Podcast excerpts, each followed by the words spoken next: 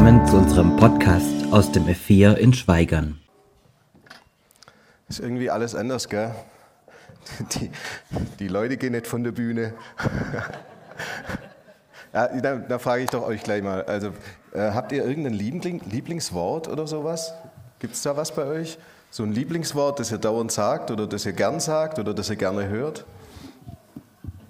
Ich habe Hunger. Und bei dir? Gibt es da was? Äh, gell? Gell? Ja, kann man alles sagen. Bekräftige, wirklich, gell? Aha. Oder stimmst du mir zu? Gell? Ja, genau. Stimmt. Es gibt übrigens noch ein, ein Wort, das habe ich gelesen jetzt in der Vorbereitung auf die Predigt. Es gibt äh, ein, ein Wort, das es in allen Sprachen dieser Welt gibt. Ein Wort gibt es. Halleluja. Ha, nicht Halleluja. Also das auch in allen Sprachen dieser Welt gleich ist. Das ist das Wort hä. hä. Das stimmt, aber es war eine wissenschaftliche Untersuchung. Ich habe hab mich da wirklich, ich habe mich damit beschäftigt, genau. Okay. Jeder Mensch hat irgendwelche Lieblingsworte. Das Handelsblatt hat vor einigen Jahren eine Umfrage unter 12.000 Personen gemacht. Und äh, was das schönste Wort, was für sie das schönste Wort ist und das Lieblingswort ist. Platz 10 war Wolkenkuckucksheim. Dann gibt es Platz 9 Feierabend.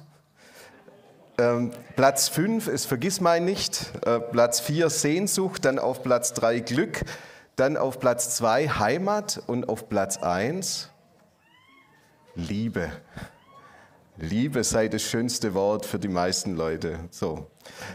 Äh, das ist eine kleine, kleine Überleitung zu dem. Johannes, Johannes, äh, das ist der Johannes, der die das Evangelium geschrieben hat, die Briefe geschrieben hat, der hat auch ein Lieblingswort gehabt. Dieses Lieblingswort schreibt man so. Das heißt Menno. Menno. Dieses Wort ist, heißt bleiben. Menno heißt bleiben. Das war eins seiner Lieblingsworte, denn es kommt 40 Mal im Evangelium vor und es kommt 27 Mal in den Johannesbriefen vor. Scheint ihm also wichtig zu sein. Und, und euch als Gemeinde scheint es auch wichtig zu sein, weil ihr habt es als Jahresthema, den ersten Punkt sogar gewählt, Menno bleiben. Darum ging es auch an dem ganzen Wochenende. Für die, die da waren, die haben schon einiges darüber gehört. In nicht wenigen Passagen geht es äh, äh Johannes ganz, ganz genau eigentlich nicht nur um Menno, um Bleiben, sondern es geht ihm um in Gott bleiben, in Jesus bleiben, in der Liebe bleiben. Also da gibt es ganz viele Formulierungen.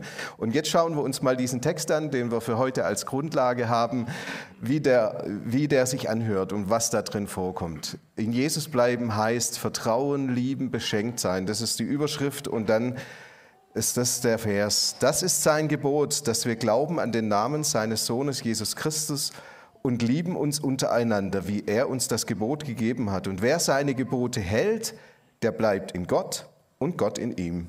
Und daran erkennen wir, dass er in uns bleibt, an dem Geist, der er uns gegeben hat. Da steht zweimal das Wort bleiben. Ich habe es fett gedruckt, äh, so wie ihr das seht. Wir haben in diesen Tagen über das gesprochen, aber jetzt kommt wirklich was ganz Eigenartiges. Da kommt ein die Gegenseitigkeit des Bleibens. Also nicht nur wir bleiben in Jesus, in Gott, sondern Gott bleibt auch in uns. Und das ist was ganz Eigenartiges. Lasst euch diese zwei Aussagen mal auf, ähm, auf der Zunge zergehen. Ähm, ich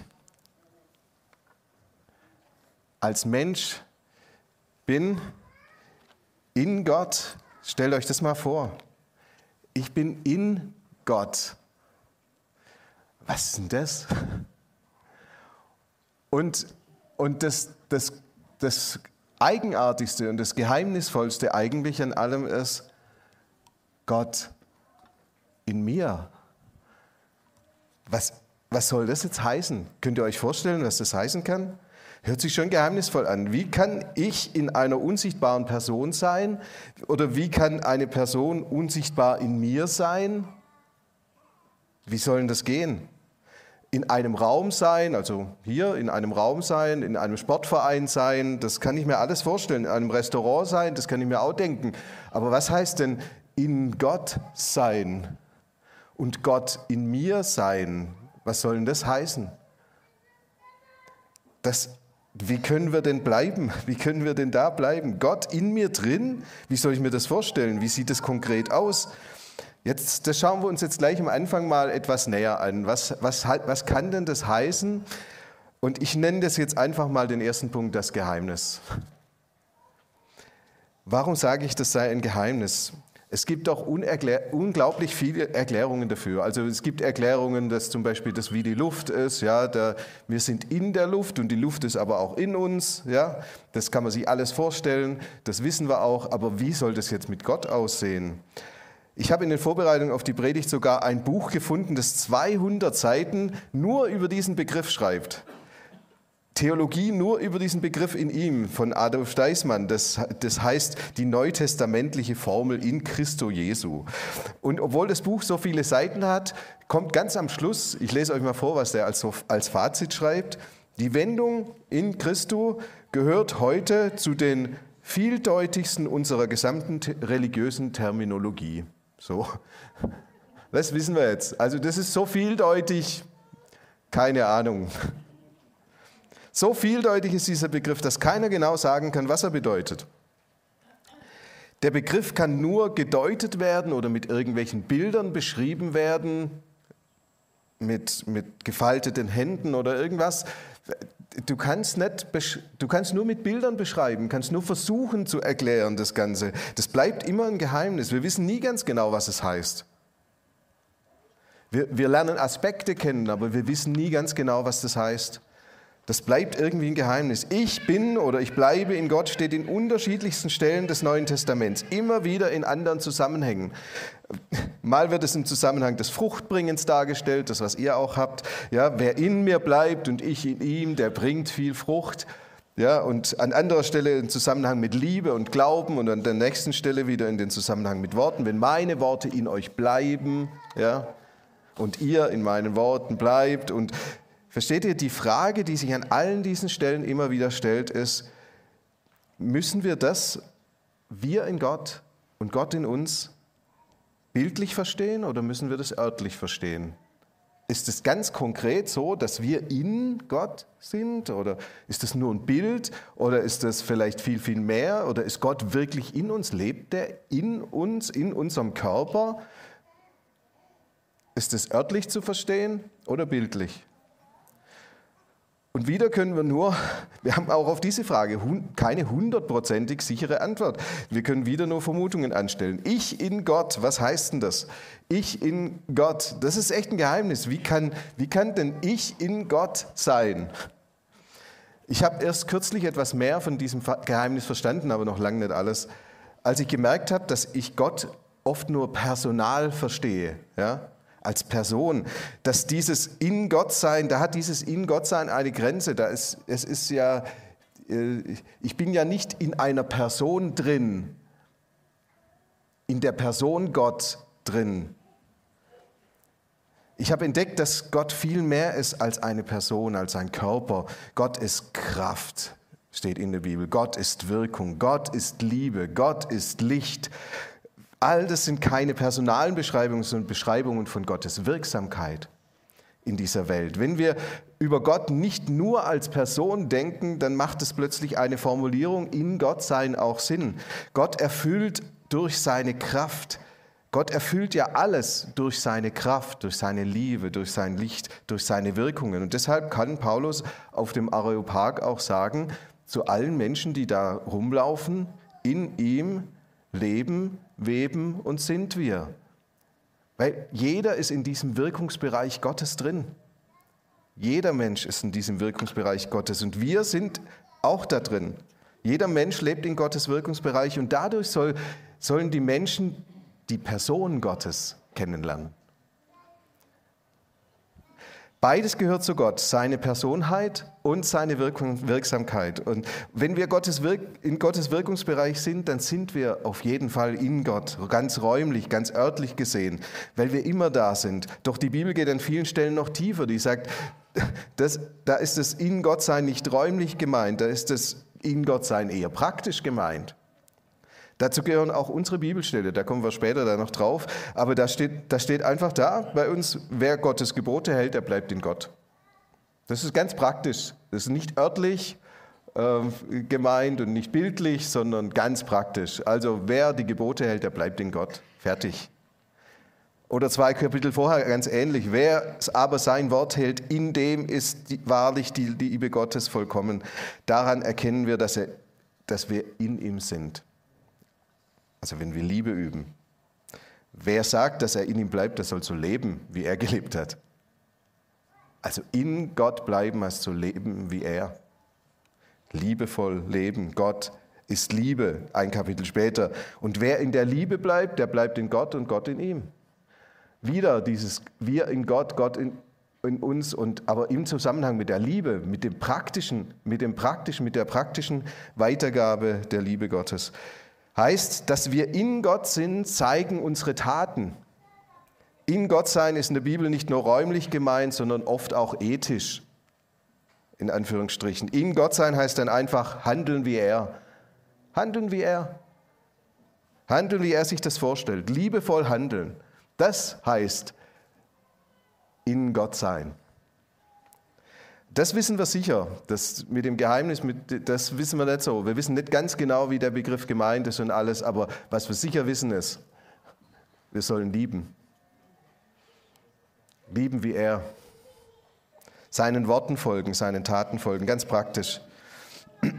Das zweite, ne, dieser zweite Teil, der ist auch genauso geheimnisvoll. Ähm, Gott in mir. Wenn wir uns dazu Gedanken machen, dann kommen wir am Kolosserbrief nicht vorbei. Da steht, und wie lautet das Geheimnis? Das ist schon interessant. Wieder das Geheimnis. Christus in euch, die Hoffnung der Herrlichkeit. Christus in euch, die Hoffnung der Herrlichkeit. Christus in uns, das ist das Geheimnis. So, da haben wir es wieder, dieses Geheimnis. Aber das hilft uns ja nichts, wir wissen es ja dann nicht, ne? Ganz, was das jetzt ganz genau heißt. Auch im Galaterbrief wird die Formulierung Christus in mir erwähnt. Nicht mehr ich bin es, der lebt, sondern Christus lebt in mir. Aber auch hier wird nichts darüber ausgesagt, was Christus in mir jetzt ganz konkret bedeutet. Warum heißt es nicht, Christus lebt mit mir? Und und was dieses Wort in wirklich meint und, und warum ist hier nicht der Heilige Geist genannt, wo wir uns das auch vorstellen können, sondern Jesus als Person genannt, der in uns lebt. Also Fragen über Fragen, merkt ihr das? Irgendwie bleibt diese Formulierung ein Geheimnis, die ich nicht ergründen kann. Ich habe mir jetzt wirklich lange Gedanken gemacht über dieses Thema äh, für die Predigt und ich komme nicht auf den letzten Schluss. Könnt, könnt ihr damit leben, dass das so ist? Könnt ihr damit leben, dass das ein Geheimnis bleibt? Also ich kann das nicht ganz so gut.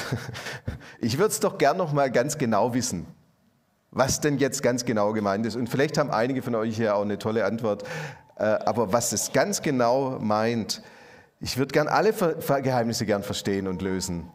Ich glaube, ich bin da nicht der Einzige, oder? Wir alle leben ganz schwer mit Dingen, die wir nicht lösen können die wir nicht ganz genau erklären können. Wir haben hier ein Bild, aber wir wissen nicht ganz genau, was das heißt. Wir können immer nur Aspekte sehen, aber das, die, das Gesamte können wir gar nicht erfassen. Wir versuchen alles gedanklich zu ergründen und wenn wir es dann nicht schaffen, dann fangen wir an zu zweifeln. Weil wir es nicht verstehen, fangen wir an zu zweifeln. Versteht ihr, was da in uns abläuft? Weil wir was nicht verstehen, fangen wir an zu zweifeln. Wir knabbern ungeduldig an jedem Geheimnis und nicht selten leiden wir unsäglich darunter. Wir verstehen Gottes Wesen nicht, wir verstehen seine Wegführungen nicht, wir, wir können sie nicht erklären. Wir haben keine Antworten auf die Fragen, ungelösten Fragen des Lebens.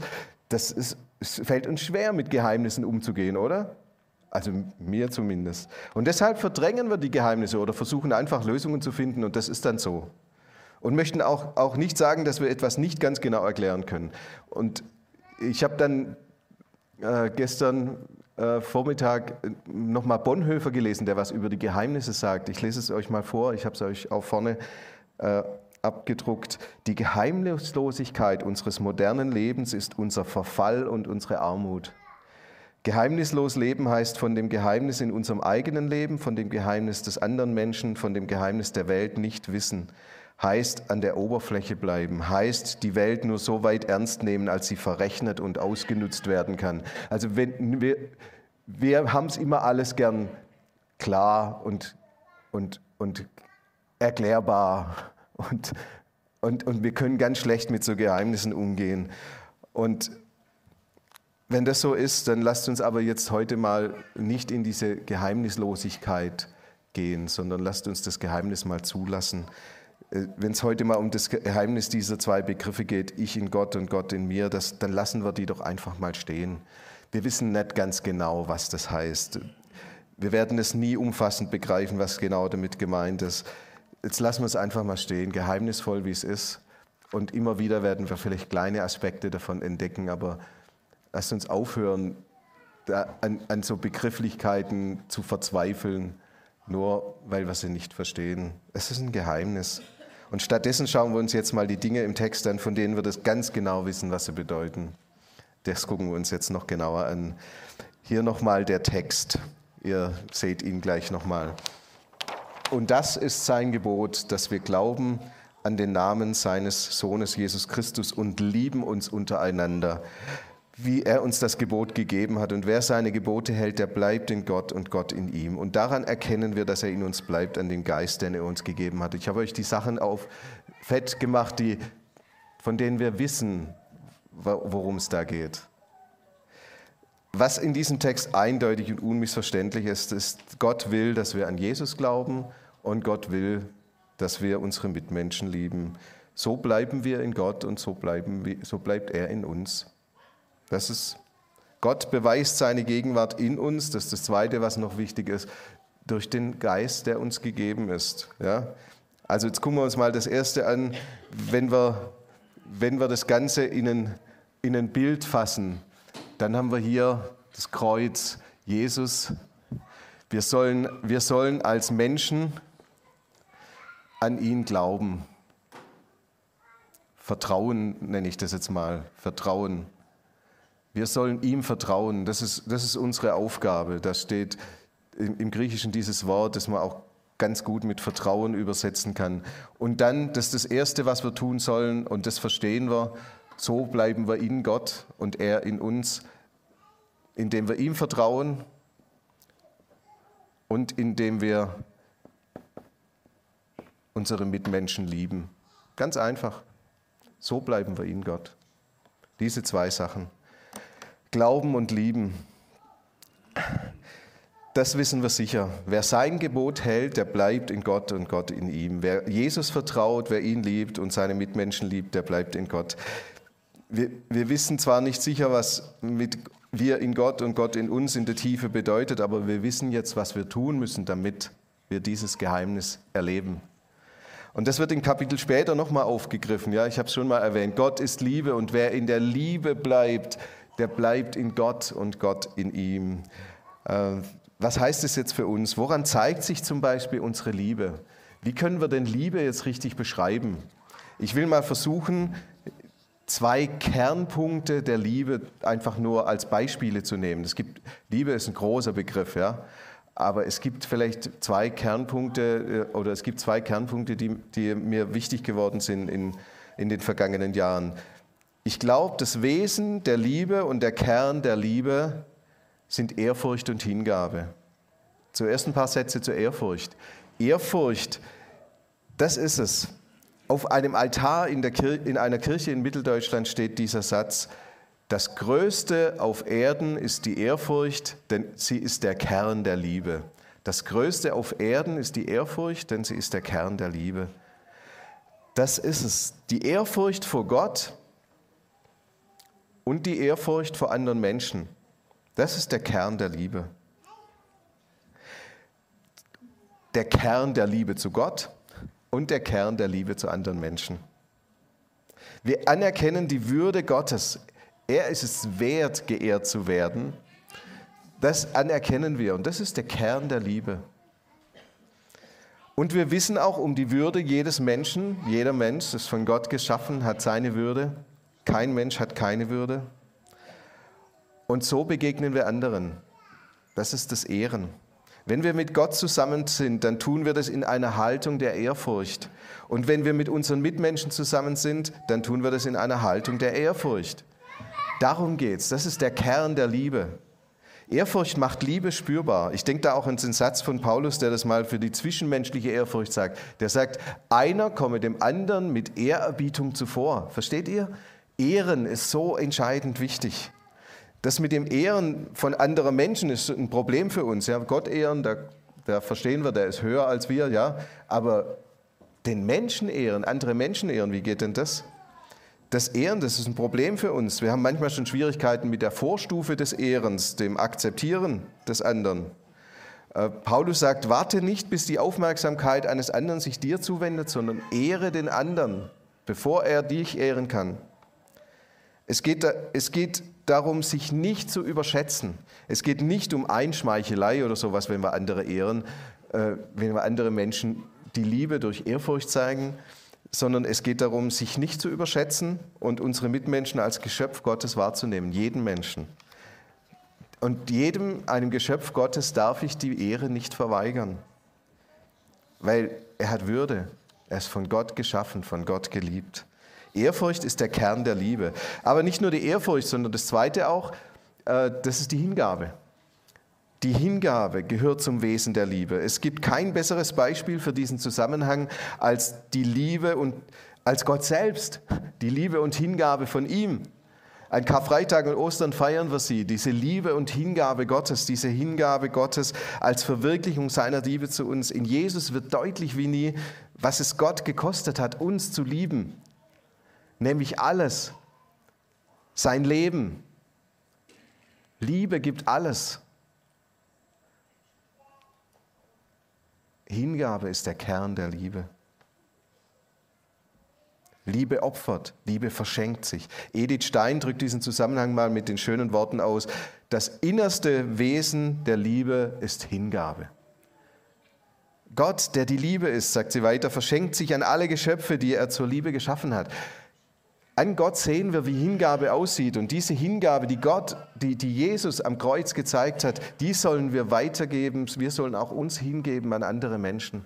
Das ist unsere Aufgabe. Und so bleiben wir in Gott und Gott bleibt in uns.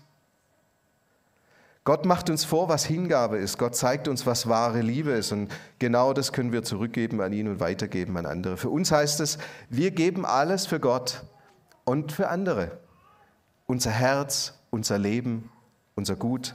Hingabe heißt, wir schenken uns her an Gott, an Jesus und an die Menschen.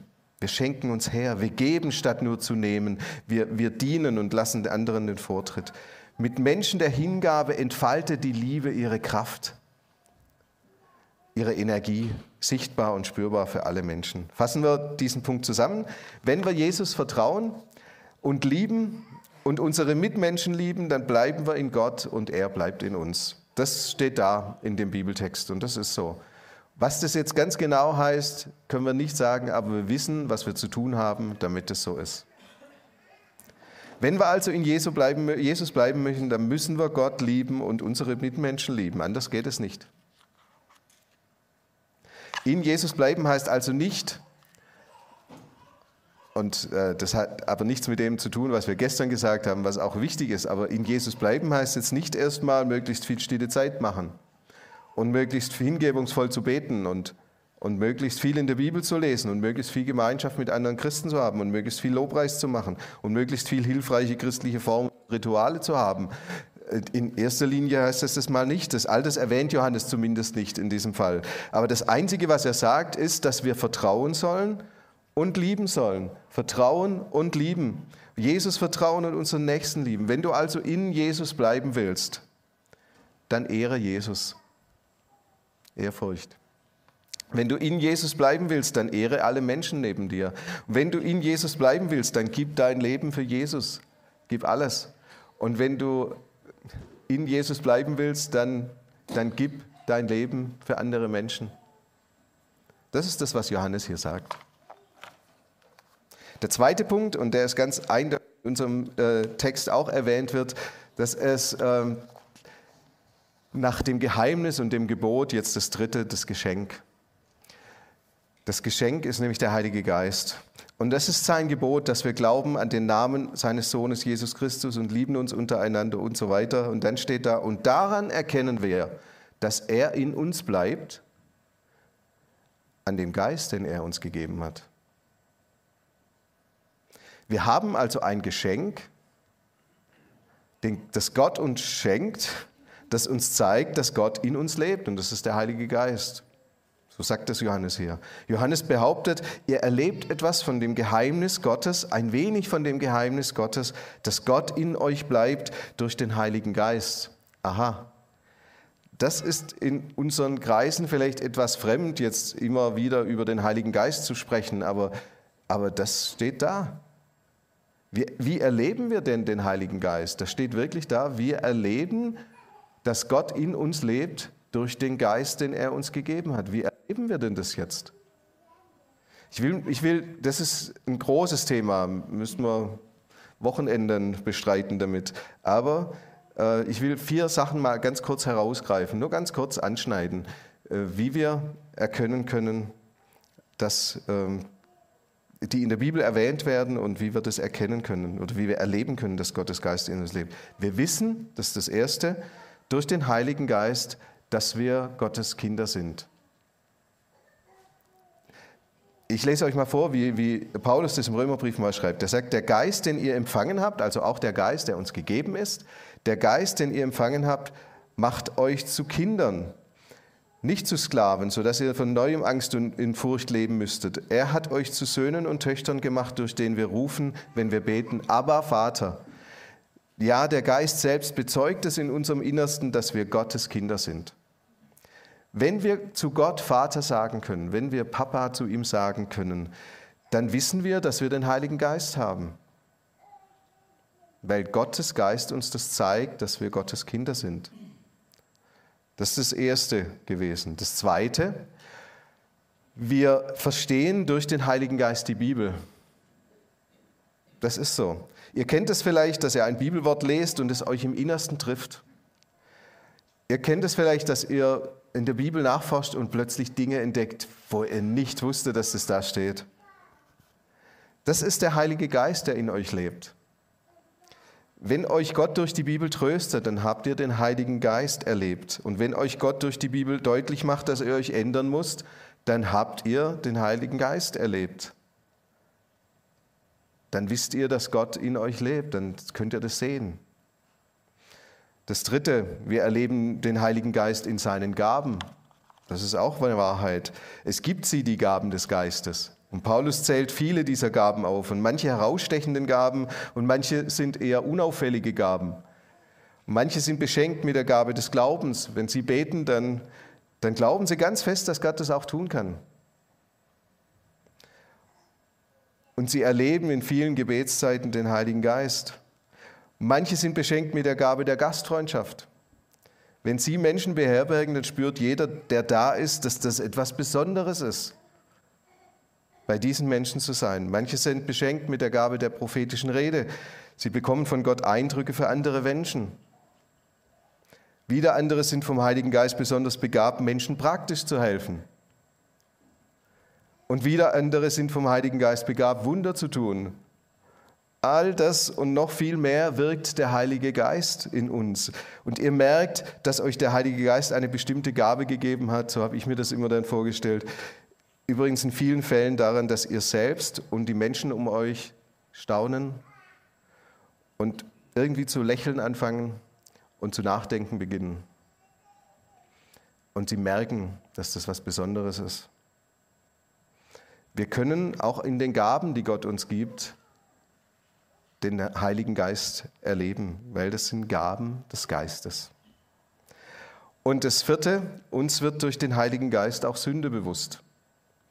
Jesus selbst beschreibt es. Er beschreibt den Heiligen Geist ja mit, mal mit den Worten in Johannes 16. Der Heilige Geist wird den Menschen die Augen öffnen für die Sünde, für die Gerechtigkeit und für das Gericht. Alles das gehört auch dazu. Wenn ihr merkt, dass, dass, dass ihr euer Leben ändern müsst, dass etwas in eurem Leben ist, das nicht gut ist, dann, habt, dann erlebt ihr den Heiligen Geist, weil der das in euch bewirkt.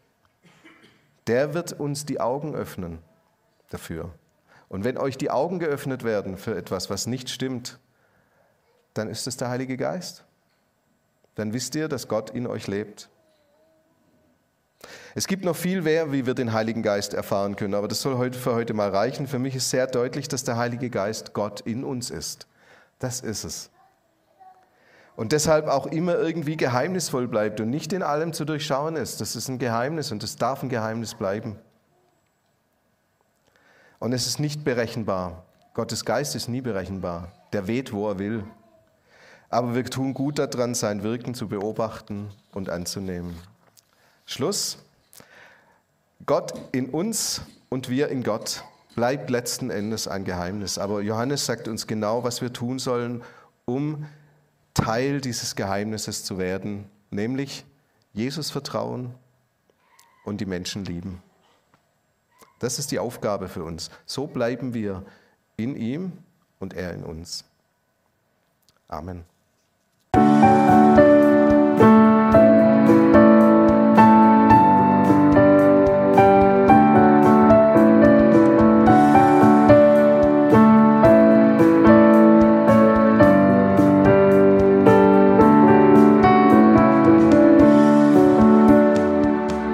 Wünsche oder Kritik können Sie uns gerne eine E-Mail schreiben an podcast.lgv-schweigern.de.